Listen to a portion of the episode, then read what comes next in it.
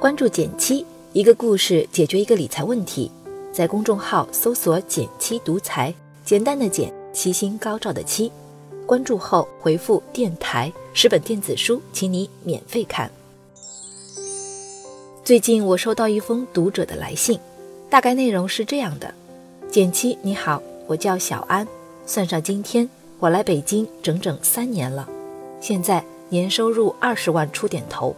同龄人里还算凑合，心里一直有个心结，想出国，想出去读个硕士或者 MBA，镀镀金，见见世面。身边不少朋友在国外，看他们每天的生活真的很羡慕。反观自己的生活就很平淡，也平庸。而且现在我们公司的同事基本都是硕士，在学历上我也矮人一截，觉得到时候升职也轮不到我。要说起出去读书，唯一挂念的。也就是爸妈了，虽然这几年攒了点钱，家境也还可以，但是爸妈很反对我出去。他们觉得我都奔三了，还瞎出去折腾，怕我耽误终身大事。我心里挺纠结的，也想听一听你的建议。为了梦想，放弃做了三年的工作，出国留学，可行吗？关于小安的提议，你怎么看呢？有什么建议能给到小安吗？欢迎点赞留言，说说你的想法，我会看哦。老规矩，先给出我的观点。小安，我能理解你现在内心的矛盾。作为一个旁观者，我能给到你的第一个小建议是：先别冲动。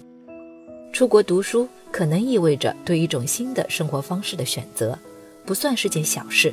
越是重要的决定，越要慎重。如果我理解的不错，出国读书这件事对你而言掺杂了不少曾经的情节。甚至可能还有当下工作中不如意的影响。当决策中掺杂情绪的时候，你的决策带宽可能会不够用，会把自己的思维局限在一些特定的选项中。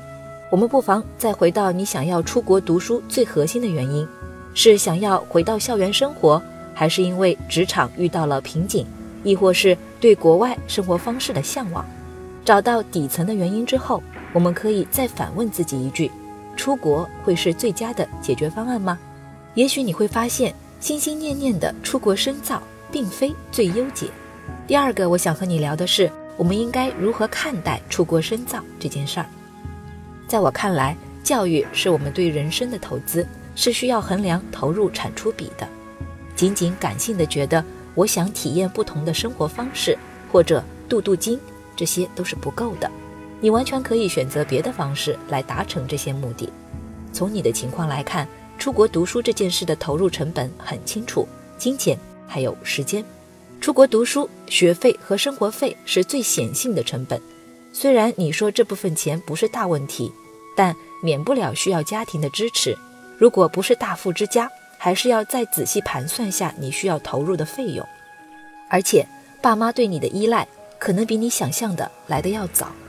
除了这部分的显性成本，也别忘了关注你的机会成本。机会成本这个概念，想必你不会太陌生。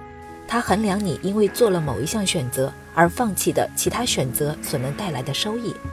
最直观的机会成本，是你因为选择出国读书而失去的接下来两年的工作收入。按照你的收入水平，接近四十万，也不是个小数目。除此之外，你错过的当下职场机会。也可以看作是机会成本的一部分。比如，我问个小问题：如果你在出国读书期间，你发现之前看起来远不如你的同事升职加薪，你会作何感想呢？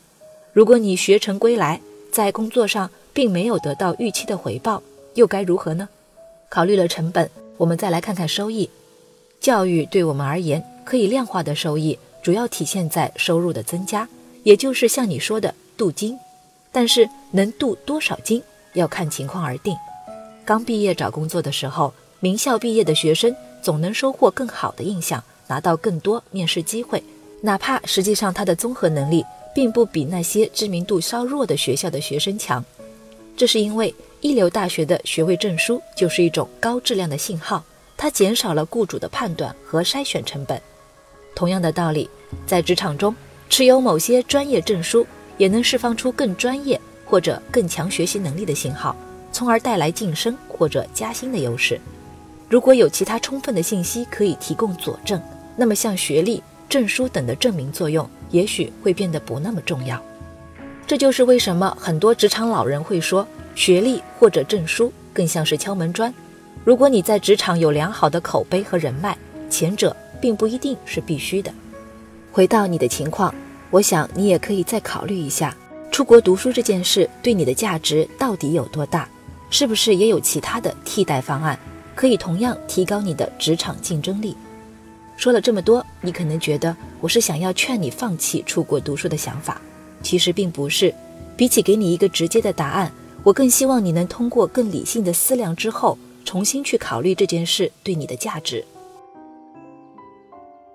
总之，如果把梦想变成现实，不仅只是顺着心意选择那么简单，而是需要经过认真的规划和执行，甚至是对各种情形的推演和衡量。如果你确定已经准备好了迎接未知的机会和挑战，那就勇敢的去追求吧。好了，今天就到这里啦。右上角订阅电台，我知道明天还会遇见你。微信搜索并关注“减七独裁，记得回复“电台”，你真的会变有钱哦。